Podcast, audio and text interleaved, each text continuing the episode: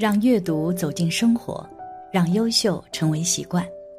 大家好，欢迎来到小叔说，小叔陪你一起阅读成长，遇见更好的自己。今天要给大家分享的是《万圣狂欢变人间炼狱》，梨泰院案不是意外，幕后黑手将浮出水面。一起来听。子曰：“君子有三畏：畏天命，畏大人，畏圣人之言。”二零一五年。宗世强教授发表了这样一段演讲，他这样说道：“这五年是人类死亡非常多的一个阶段。老天第一个用的叫瘟疫，这个瘟疫是没有药可以治的，很快会传播。我讲这里没有吓唬大家，而是提醒大家。还有人多的地方不可去，因为它是一群一群的收，他没有办法分好人坏人。让你的小孩不要凑热闹，本来是个好好的人。”无缘无故的被抓去也是最冤枉的，个性一大堆。你喜欢可以在家看看电视，千万不要去。给各位的忠告：韩国首尔龙山区梨泰院二十九日晚间庆祝万圣节活动，约十万人涌入，大部分都是年轻人，大家精心装扮，为了这个因疫情而好久未举办的节日，来一个疯狂的周末。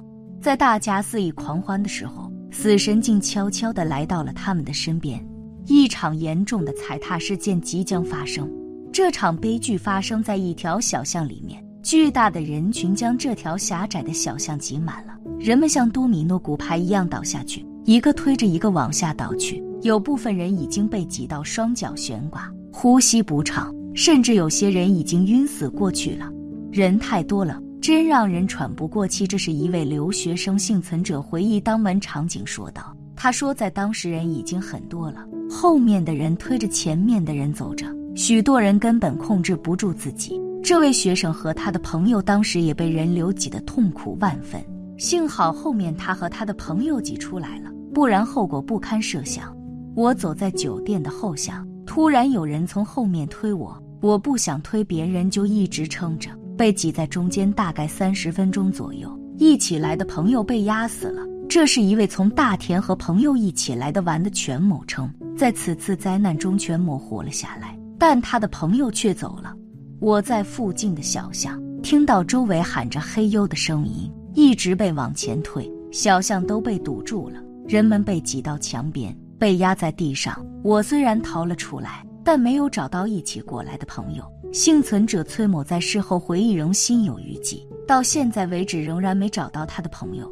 在此次灾难的现场，我们可以看到倒地的人们。做心肺复苏的人们，救护车、警车、担架，好多人被抬走了。精致的妆容已经变得破败不堪，狂欢的现场变成了与死神较量的现场。我们能救多少？我们可以救多少？此次梨泰院踩踏事件是纪实月号后八年以来最多的人员伤亡事件。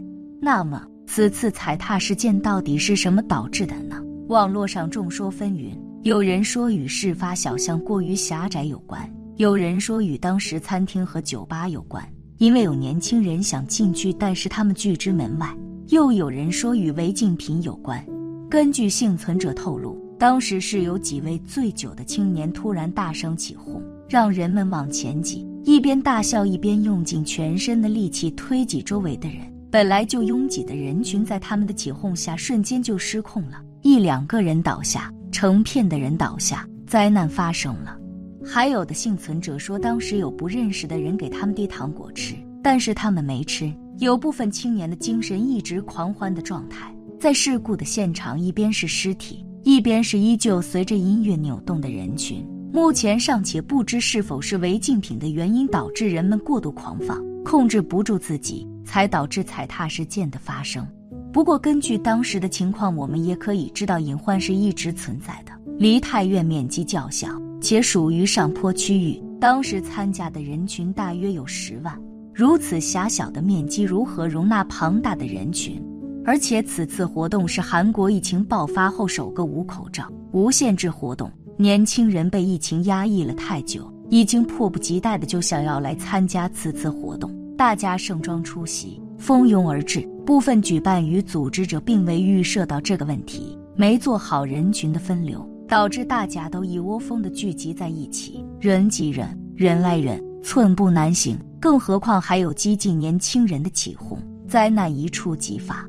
在此次事件中，伤亡惨重的是女性群体，较小的身躯，微弱的力量，在事故发生的当下是非常难逃生的。有一个画面，一个警察想把压在底下的一名女性拉出来，可是他拼尽全力也没能把她救下。惊魂一夜惊的是谁的魂？是没出来的人，还是逃出来的人？我们永远也不知道意外与明天什么时候来。那些逝去的人们参加活动的时候也是兴致勃勃、兴高采烈，也是精致妆容，穿着美丽。可是就一个晚上，什么都没了。一条条鲜活的生命就这样流失了。总而言之，保护自己比什么都重要。开心很重要，生命也很重要。在任何情况下，发现不对就立马撤。在灾难面前，每个人都是无力的。当那巨大的人体高墙倒下的时候，我们无从遁形。被压倒的往往是弱小的人群。我们为灾难悲鸣，但我们也应被灾难警醒，避免事故的发生，避免灾难的发生。《论语》里说：“为圣人之言。”圣人有高度的警觉性、深刻的观察力、缜密的领悟力。一看这个想，就会想到很多事情，甚至知道未来的变化。这是我们一般老百姓所不能够做到的。圣人数天不作，他说的是天言。如果不听，遭受了果，也只能自作自受。我们敬爱的曾仕强教授，毕生致力于精研大道之源易经，一解百家。著作等身，面向世界解读中华道统文化的奥秘。天降大任，复兴道统，他深得天人合一的玄机，被称为天人之师。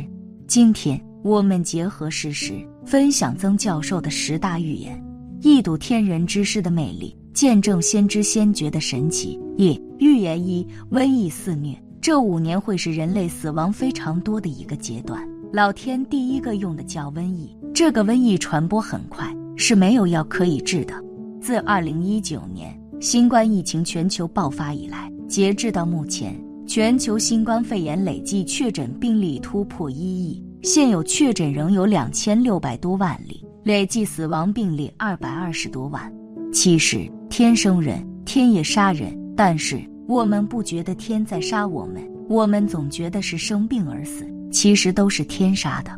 天是有眼的。天很公正，很无私，而且功过是不能相抵的。功过相抵是我们人类搞出来的花样。天上功是功，地上过是过，万不能相抵，千万要注意。道的高明之处就在这里。人杀人，大家马上就知道了，要抓去判刑。可是道天天在杀人，他没事，是不是很厉害？道最重要的是他不主宰任何东西，所以人不能过度的膨胀自己。因为我们累是有很多的限制，我们每一个人都有自己的局限性，这个局限性是不相同的，只有自己明白。你一定要把你的局限性顾好。可是现在的人最后是爆破自己，尤其这几年，自我爆破的人最多。以前我们认为越行的人，现在才知道越差，就是那个管制点自己没有搞好。儒家叫做分，就是说要守住那个局限性。预言二：人类五大危机。西方人发展科技，给今天的人类造成了五大危机。这五大危机是人类在最近的三十年之内都会面临到的。第一个，缺水。现在缺水的情况已经非常严重了。第二个，缺土。沙漠化面积越来越大，可耕地被拿去盖房子，天坑出现，海水淹没等等，已经给我们提出了警示。第三个就是缺粮。因为水土不够，粮食一定短缺。第四个就是缺人，这四大缺是人类必须要面对的不可避免的危机。而造成这四大危机的原因只有一个，就是第五个，也是最要紧的，就是缺德。我们首先会缺水，有人会奇怪，怎么会缺水？因为那个雨一次下来是留不住的，等于没有用，雨没有下到适当的位置，它等于零，那白花掉了。相关数据显示，目前全球有超过十亿人生活在缺水地区，到二零二五年将有多达三十五亿人面临缺水。我们缺水，缺水自然就缺土，缺水缺土自然就缺粮。所以大家一定要记住，我们现在农业要赶快注意，不然的话，将来是很惨的。我们要花一点时间，好好的把农业把它振兴起来。千万不要认为说已经进入工业，已经是电子时代了，千万不要这样想，最后还是要吃的。而缺人现象也日益凸显。联合国发布的《世纪人口展望（二零一九）》发现提要中对二零一九到二一零零年间世纪人口的发展趋势进行了详细预测，总体呈现为低生育率和老龄化。现在人类的各种价值观导向，大都以违背自然规律和人世伦常，偏到严重，由此带来的人类危机正在日益加剧。三预言三，第三次世界大战是文化战争。第三次世界大战已经开始，因为无三不成立，有第一次世界大战，就有第二次世界大战，必然也有第三的世界大战。第三次世界大战不是武力战争，不是外交战争，而是文化战争。光明日报指出，在互联网的驱动下，文化的传播和扩散正在飞速的加快，主流文化正在不断成长，而且更多的主流文化将出现。那些新兴国家的文化正在发展他们自己的空间，也正在积极成为文化多极世界中的一极。未来更多的主流文化也将会根据地区和人口而表现出不同的形态。大家都在进行着软实力的竞争，所以我们现在可以看到，第三次世界大战其实不是军事战争，而是文化战争，并且已经开打，打得非常激烈，几乎每天都在打。智者的预言不会褪色，终将被时代所验证。感谢你的观看，愿你浮生无量。今天的分享就到这里了，希望你能给小叔点个赞，或者留言给出你的建议。别忘了把小叔分享给你的朋友，让我们一起成为更好的自己。还没有订阅小说的朋友，一定要记得订阅哦。我们下期不见不散。